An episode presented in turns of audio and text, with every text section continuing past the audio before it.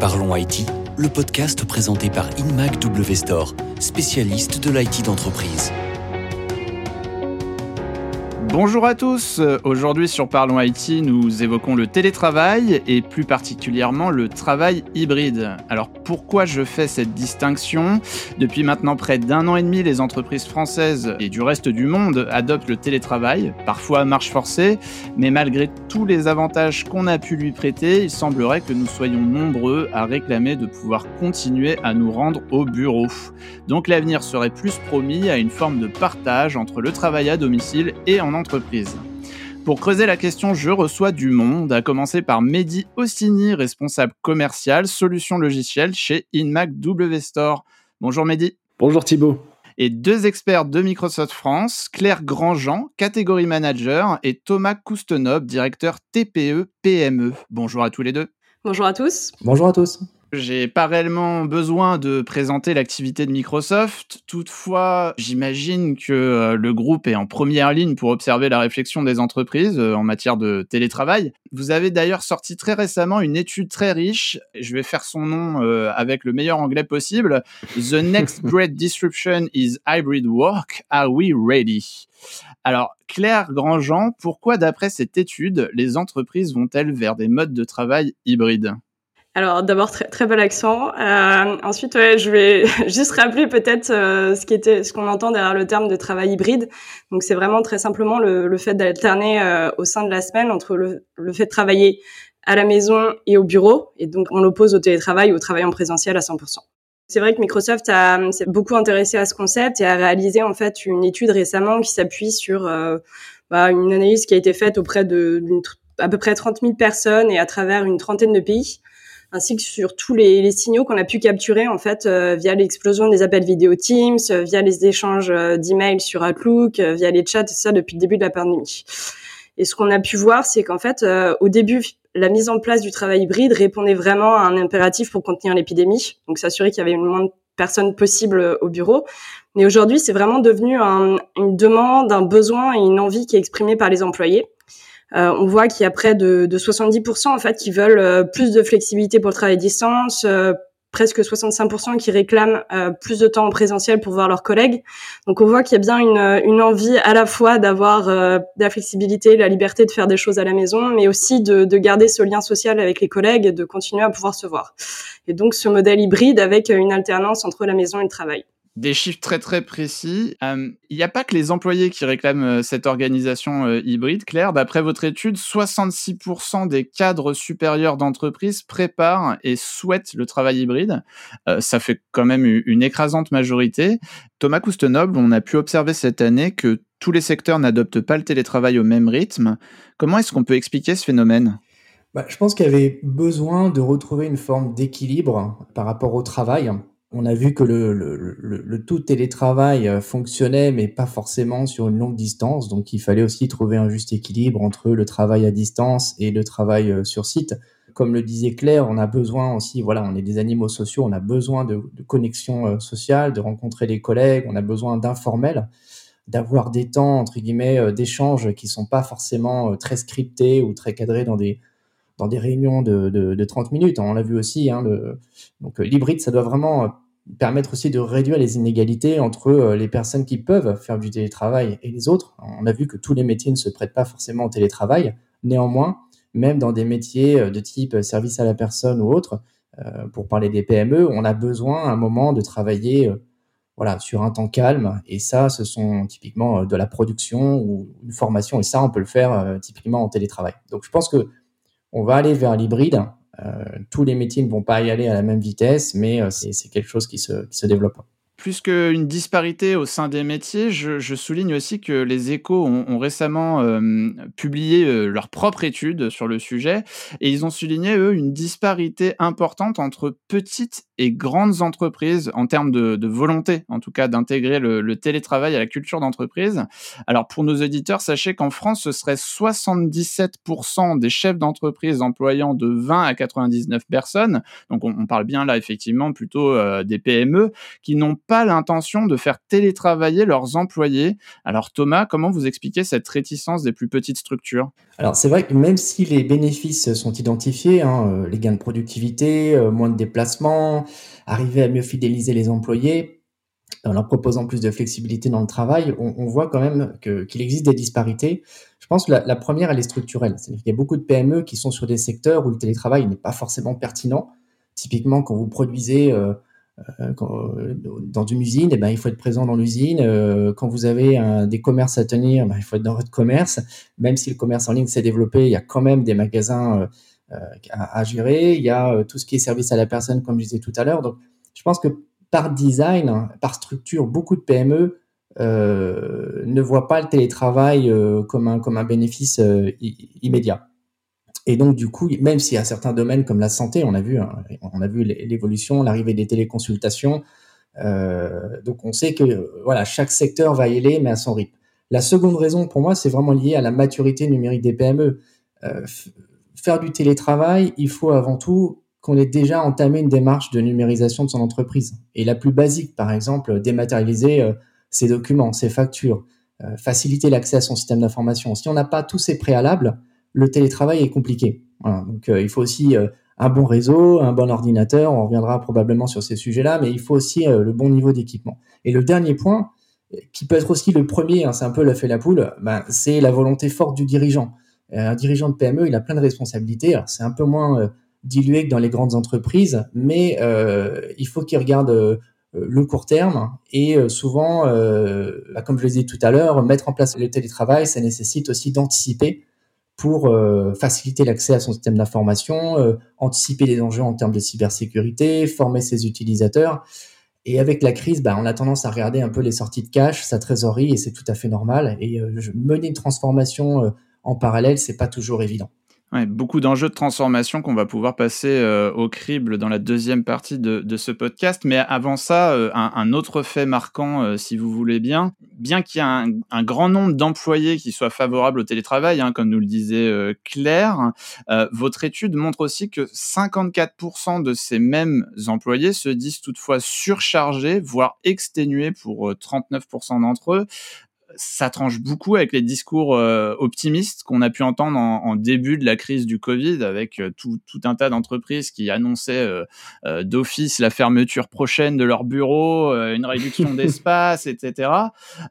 Mehdi Ossini, vous qui accompagnez beaucoup d'entreprises avec InMac W Store, vous en entendez souvent parler de cette fatigue? Oui, bien sûr. Bah, Aujourd'hui, quand on fait un petit peu l'analyse, on est censé être moins fatigué.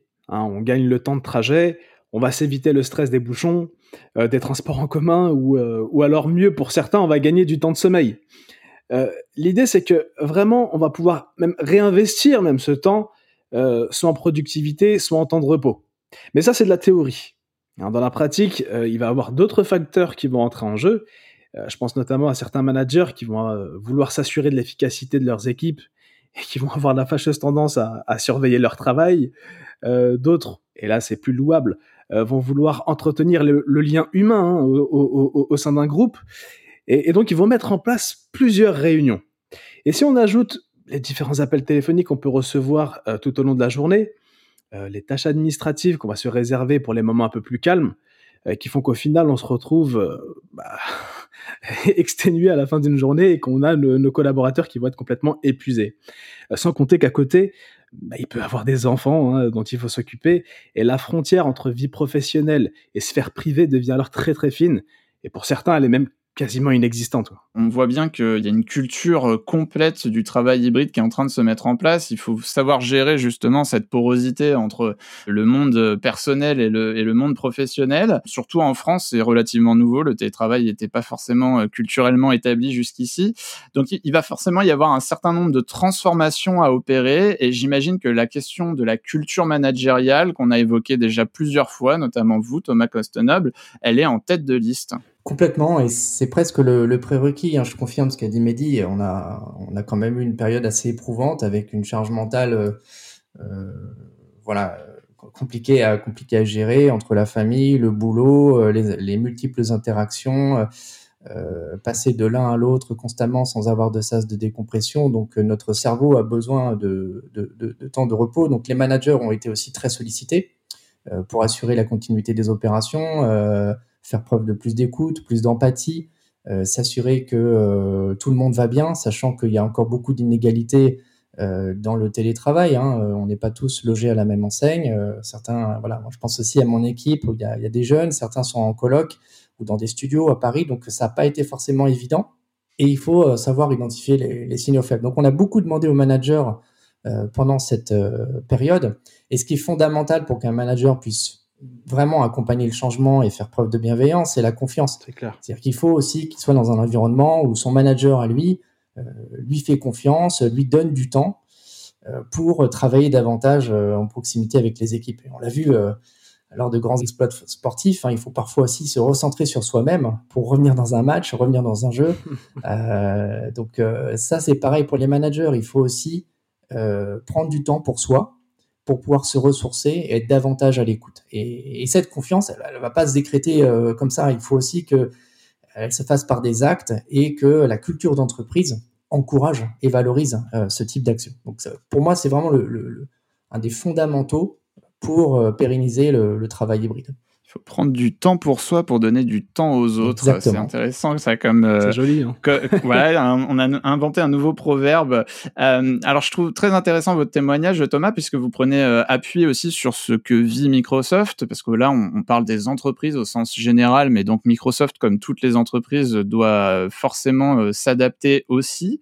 Claire, peut-être vous pourriez un petit peu nous, nous, donner votre témoignage de la manière dont ça se passe concrètement chez Microsoft, euh, cette transformation. Bah, je, je, pense qu'honnêtement, en tant qu'employé, on a tous eu assez conscience d'être vraiment très privilégiés en fait dès la première vague. Euh, D'abord parce que, comme le disait Thomas, on a c'est un peu cette culture de confiance qui fait que c'est vraiment pas dans la mentalité des managers d'aller euh, vérifier euh, si la personne est connectée euh, 8 heures par jour, si elle travaille et tout ça. Donc, on, on a cette cette liberté aussi de, de nous organiser.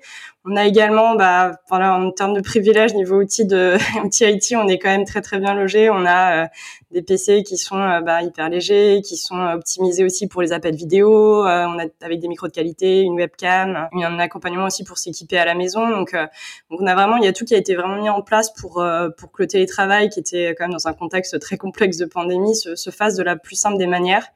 après, c'est vrai que même avec tout ça, on a eu des enjeux en fait qu'on n'avait pas forcément imaginé Typiquement, dans, dans, notre équipe, on a eu euh, quatre personnes qui sont arrivées pendant l'année et qui, du coup, euh, arrivent dans une équipe où ils ne voient pas leurs collègues pendant des mois.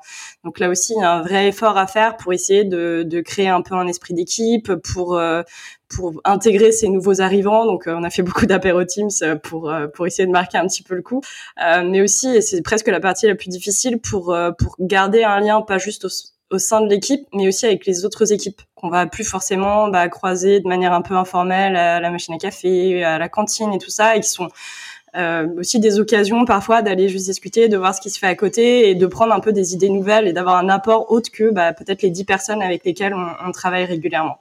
Et même avec euh, bah, tous les outils et toutes les possibilités euh, pour essayer de simplifier le télétravail, on se rend compte qu'il y a des enjeux effectivement très forts qui restent. Quoi. Je vois beaucoup de choses intéressantes dans votre témoignage, euh, Claire, parce que on a finalement un peu deux grands pans dans ce, témoignage. On a toute la partie euh, transformation euh, des équipements et donc du poste de travail, poste de travail qui doit aussi du coup se, dupliquer à domicile pour ceux qui, qui télétravaillent, et puis toute cette partie transformation presque de, l'enjeu, j'ai envie de dire, ou en tout cas du but du lieu de travail, qui, qui j'ai l'impression en tout cas devient plus un, un espace d'échange social. C'est l'endroit où on se reconnecte plutôt que l'endroit où on travaille. Je sais pas si vous confirmez. Oui, tout à fait. Et c'est vraiment aussi le, le, besoin qui ressort beaucoup des études euh, quand on demande un petit peu aux employés pourquoi ils ont envie de retourner au travail. Euh, alors, pour une petite proportion, c'est pour avoir un espace de travail un peu plus au calme quand il y a les enfants à la maison, mais la très grande majorité des, des personnes veulent retourner au travail pour retrouver un lieu d'échange avec leurs collègues. Donc, ça peut être un échange euh, très informel pour parler de son week-end et juste avoir euh, un lien social, mais aussi pour euh, pour échanger, pour avoir pour brainstormer, pour avoir un petit peu d'une émulation aussi intellectuelle. Quoi. Euh, concernant les, logiciels euh, en question et les, outils de travail, on, a assisté à un boom des solutions de communication unifiées dont Microsoft est un, des leaders, je le rappelle, hein, notamment avec Teams. Euh, Thomas, comment, se développe cette solution justement pour faire face aux enjeux des entreprises? Alors effectivement, on a, été très très sollicité depuis le début de la crise par les, les TPE PME notamment, mais aussi tout le secteur éducatif, les collectivités pour bah, mettre en place des outils de communication à distance. Donc chez nous, c'est Microsoft Teams qui a connu une croissance très, fulgurante, hein, puisqu'aujourd'hui il y a 145 millions d'utilisateurs sur Teams, à tel point que Microsoft souhaite également rendre Microsoft Teams disponible au grand public pour, euh, bah, typiquement, au sein d'une famille, euh, partager des tâches, créer des événements, euh, utiliser des sondages, faire des votes. Hein. On, sait que des fois, dans les réunions de famille, c'est, pas évident. Il faut être dans, une démarche un peu démocratique. Mais en tout cas, voilà, je pense que ça vient aussi avec tout un tas de nouveaux usages qui se sont développés. Donc, l'innovation technologique, c'est une chose, mais arriver à, faire en sorte que la solution soit suffisamment simple euh, pour qu'elle puisse être utilisée par le plus grand nombre, ça a été aussi un souci des équipes de développement chez Microsoft. Ce que je trouve intéressant également, c'est que ces nouveaux usages viennent aussi avec des nouvelles méthodes. Et c'est là où il faut qu'on soit vigilant parce que euh, on voit que 50% des personnes euh, continuent à répondre dans un délai de 5 minutes. Et on a quand même vu une explosion des interactions, d'emails, voilà, un flux d'informations qui s'est considérablement étoffé. Et donc, il va falloir aussi rester vigilant sur la santé des équipes, euh, sur la gestion des priorités. Euh, et là encore, on, essaye d'inclure au maximum ce type d'analyse dans nos outils. Donc, on se sert aussi de, de des interactions dans les outils pour euh, euh mettre en place des statistiques, proposer des recommandations aux utilisateurs sur le fait de mettre des pauses dans leur agenda, le fait de prévoir du temps pour la formation.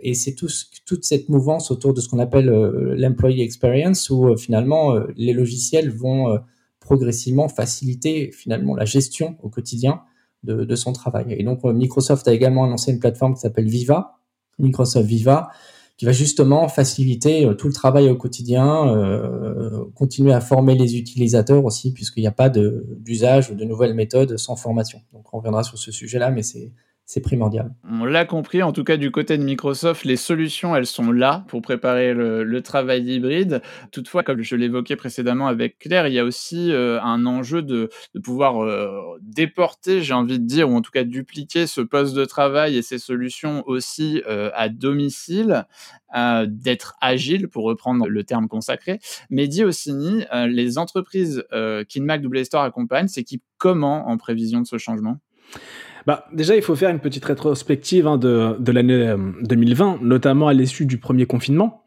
Et on s'est rendu compte qu'il y a eu une explosion hein, sur les ventes de PC portables, de PC convertibles, hein, type euh, Surface Pro.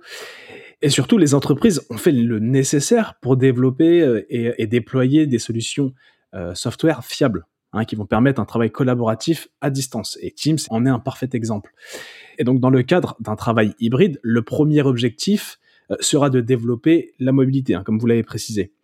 En faisant appel à une Mac Store, les entreprises vont pouvoir compléter euh, l'équipement euh, qu'ils ont pu acquérir lors de cette première vague hein, de confinement, dans le but d'augmenter le confort de chacun. Hein, on va donc avoir tendance à faire l'acquisition de docking station, les fameuses stations d'accueil, qui vont être un vrai plus lorsqu'un collaborateur va être amené à changer souvent d'environnement de travail. La deuxième chose, moi, ce que je vais vraiment préconiser, c'est vraiment l'équipement d'un bon micro-casque. Une grande partie des échanges euh, se font et se feront sur euh, des solutions de collaboration, hein, à travers des appels téléphoniques, des appels visio. Et sincèrement, investir dans un bon casque hein, de, bonne qualité, c'est plus que nécessaire. Et généralement, hein, quand on, travaille sur Open Space, on a longtemps orienté nos choix euh, sur la capacité à nous isoler du bruit environnant Hein, d'être sûr euh, qu'on va pas entendre nos collègues discuter ou rigoler à côté de nous. Euh, là, il faudra s'assurer dorénavant que les micros permettent une bonne isolation de la voix, hein, vraiment pour le confort de nos interlocuteurs. C'est une super option qui est déjà euh, gérée côté software sur Teams et qui serait intéressant d'amplifier avec du bon matériel. Et puis j'ajouterais qu'en fonction des, euh, des métiers, l'acquisition d'un deuxième écran sera plus que nécessaire. Ça fait écho à, des enjeux matériels euh, qui ont été confirmés dans des précédents épisodes de, Parlons IT, notamment avec Poly récemment. Alors Claire, moi je voudrais savoir si les tendances que Mehdi vient de nous relater, est-ce que vous les observez aussi? Et ça a un impact sur les segments de produits de Microsoft? Euh, oui, bah totalement. C'est vrai qu'en termes de, de PC, on a vu une, une, très forte croissance en fait sur les euh, sur les segments ultra slim, mais on a vu de manière euh, un peu plus générale sur euh, sur le marché PC, qui est un déjà un marché qui était quand même très mature, avec près de 4 millions de PC qui sont vendus par an. Et on voit que depuis depuis le premier confinement, on est en croissance sur ce marché de près de 20% ce qui, sont des chiffres qu'on a, qui sont assez, euh, assez inédits sur un, marché de cette taille-là. Donc on, voit un peu tout ce shift sur les, les features des composants du PC qui sont, qui sont cherchés. Et typiquement, bah, le micro, le webcam, euh, tous ces éléments-là sont vraiment sont devenus complètement essentiels. C'est clair. Et puis j'ajouterais que bah y a, y a beaucoup d'entreprises qui mettent euh, en place ce qu'on pourrait appeler un kit télétravail pour leurs collaborateurs et chacun peut se servir directement de ce dont il a besoin la tendance est vraiment à avoir du matériel qui soit de meilleure qualité. Hein. Euh, premier confinement, toutes les entreprises se sont ruées justement pour euh, avoir le strict nécessaire hein, pour, pour pouvoir fonctionner. Là, on va vraiment euh, penser à, à, soit justement compléter notre équipement, soit monter en gamme. Et oui, chaises ergonomiques, micro de bonne qualité, etc. Ça, ça en fait partie absolument. Et c'est très intéressant aussi, c'est toutes les évolutions qu'il va y avoir au travail. Parce que si vous avez peut-être un tiers, voire la moitié de vos employés qui sont en télétravail, vous n'avez pas forcément besoin des mêmes taille euh, pour les salles de réunion. Donc, il y a une évolution vers euh, de, passage des grandes salles de réunion, de salles de conférence à peut-être des box, mais mmh. par contre, qui vont être équipées d'un de, de capacités de vidéoconférence et tout ça. Donc, il y a aussi toute une révolution en cours sur euh, sur l'architecture et sur l'organisation euh, du travail, en fait. J'ai quand même envie d'aborder très très rapidement avec vous, Mehdi, un, un dernier point qui est, qui est l'enjeu de, de sécurité, euh, parce que ben, la distance, ça veut forcément dire plus de données qui circulent à l'extérieur de l'entreprise avec le matériel euh, des collaborateurs, euh, la nécessité d'échanger euh, des documents à distance, etc. Et on l'a vu bah, cette dernière année, hein, le nombre de cyberattaques a littéralement explosé. comment les entreprises doivent se préparer, Mehdi, à, ce sujet-là? Bah, Les entreprises doivent être en mesure de sécuriser les accès, hein, premièrement, et de contrôler les différents outils. S'il y a la moindre connexion suspecte, si un ordinateur est perdu ou volé, alors on doit être capable à distance de pouvoir verrouiller un appareil, d'aller voir même jusqu'à la suppression des données. Et euh, chez MacDo Store, nous sensibilisons les entreprises afin qu'elles prennent conscience que les collaborateurs utilisent de plus en plus d'applications cloud, à titre privé parfois, des applications qu'une entreprise ne maîtrise pas forcément. Je fais référence euh, au Shadow Cloud. Et donc la sécurisation de l'entreprise va permettre de maîtriser ces applications et de faire en sorte de pérenniser l'activité. Et si demain un collaborateur est amené à partir, euh, l'entreprise sera en mesure de récupérer ces informations sensibles et qui auraient pu être échangées à travers ces outils. Euh, bien évidemment, ces, euh, ces, entreprises peuvent souscrire à ces solutions via une MacWS Store à travers Microsoft 365 notamment, hein, vous avez déjà un bon niveau de sécurité, mais l'idée c'est qu'on est en mesure d'accompagner les entreprises dans le choix de ces solutions de sécurité et dans leur mise en place. Nouveaux matériels, nouveaux outils, nouveaux protocoles de sécurité, on, a compris que qui dit travail hybride dit aussi euh, beaucoup de transformation et forcément beaucoup de flexibilité. On m'a dit on va continuer cette troisième partie avec vous. Bien sûr. Euh, comment une Mac W Store se, se propose d'aider concrètement ses clients à développer cette flexibilité? Bah, la première chose, c'est que euh, ça va passer justement par une bonne identification des besoins. Hein, chaque, euh, chaque organisation est différente. Euh, Aujourd'hui, nous, on est en, mesure de pouvoir échanger profondément avec nos, nos, clients, avec les entreprises, et on va pouvoir mettre en place ce qu'on peut appeler du profiling. On va étudier les besoins propres de chaque métier. Ça nous permettra de définir quel est le bon appareil pour la bonne personne, et également les accessoires qui seront adaptés à toutes ces typologies. Le tout, bien évidemment, livré, prêt à l'emploi avec un environnement software sur mesure et configuré.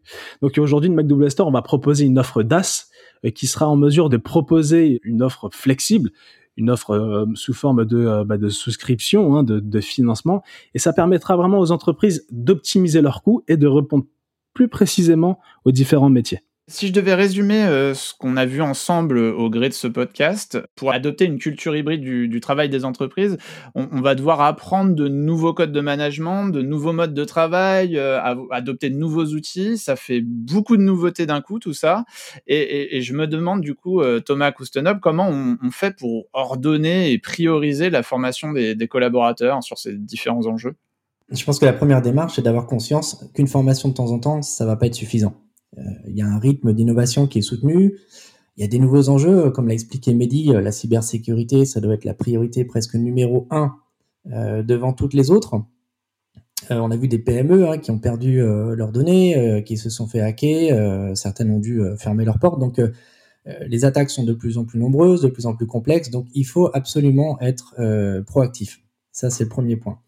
Le deuxième, c'est il faut être pragmatique. Et euh, beaucoup de dirigeants de PME le sont. Euh, donc il faut mettre un pied devant l'autre et identifier les thèmes peut-être prioritaires. On a parlé de la cybersécurité, mais il faut aussi former sur les bonnes pratiques autour du télétravail. Euh, certaines PME vont plutôt axer leur développement sur la vente en ligne ou trouver des nouveaux clients.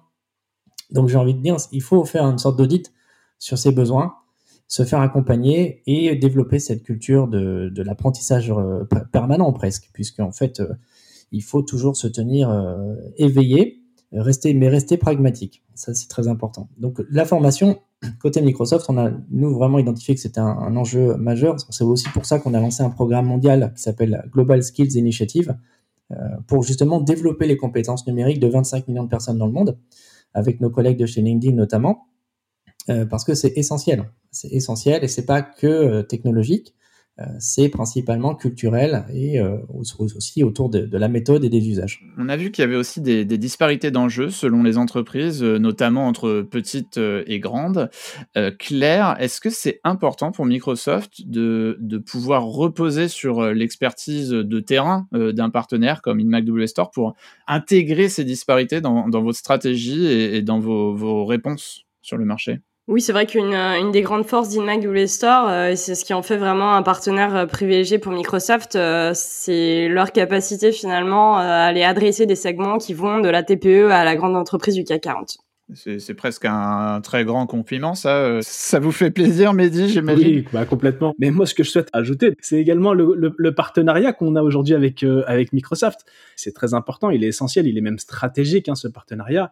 Et euh, la proximité qu'on a aujourd'hui avec nos différents interlocuteurs chez Microsoft bah, nous permet d'être au fait des, différentes évolutions et des, euh, et des innovations technologiques, que ce soit côté hardware ou software.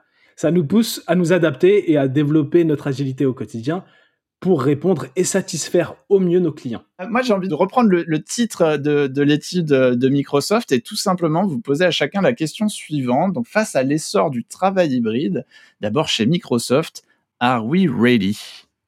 Bah, je pense qu'en termes d'outils, euh, clairement, on, a une vraie réflexion aussi de ce que ça représente pour les employés, comme le disait euh, Thomas juste avant. Donc, euh, par contre, il va juste falloir qu'on reste assez, humble par rapport à notre capacité à prévoir l'impact de tous ces changements qu'on a vécu depuis un an. il va falloir qu'on soit assez bon pour aller capter tous ces signaux, les signaux faibles sur bah, la santé des employés, tous les retours de terrain qu'on peut avoir, et qu'on soit prêt en fait à, s'adapter assez, assez rapidement à tout ça. Quoi. Avis partagé, Thomas? Complètement en phase et euh, d'ailleurs on est aussi impliqué sur des programmes de bien-être au travail. On a lancé ça il y a, trois ans, un programme qui s'appelle Be Well, justement pour embarquer euh, tous les managers, les collaborateurs euh, sur euh, des actions de, bien-être au travail. Alors ça va du développement pro jusqu'à l'organisation du travail, jusqu'à l'environnement du travail, la santé, le sens et, les valeurs. Donc c'est assez large, mais oh, et on est prêt et engagé. On souhaite à tous les managers de Microsoft d'aller bien dans ce cas-là. et chez InMac W Store, comment, comment on se sent? Bah, On se sent prêt également. Hein. Euh, déjà, on a été prêt euh, chez nous en interne. On a été agile. On a fait en sorte de développer rapidement le télétravail, euh, ce qui n'était pas le cas hein, juste avant le Covid. Donc, on a été agile pour nous et aujourd'hui, on est prêt pour nos clients. On a même revu nos méthodes de livraison en livrant les collaborateurs directement à leur domicile. Donc, oui, on est plus que prêt. Et eh ben ils sont prêts pour tous. Merci à tous surtout d'avoir participé à ce périple euh, en territoire hybride. Vous nous avez bien guidés. Et puis on, on donne rendez-vous à nos éditeurs pour un prochain épisode de Parlons IT. À très bientôt. Au revoir. À très bientôt. Merci, Merci à très bientôt. Au revoir.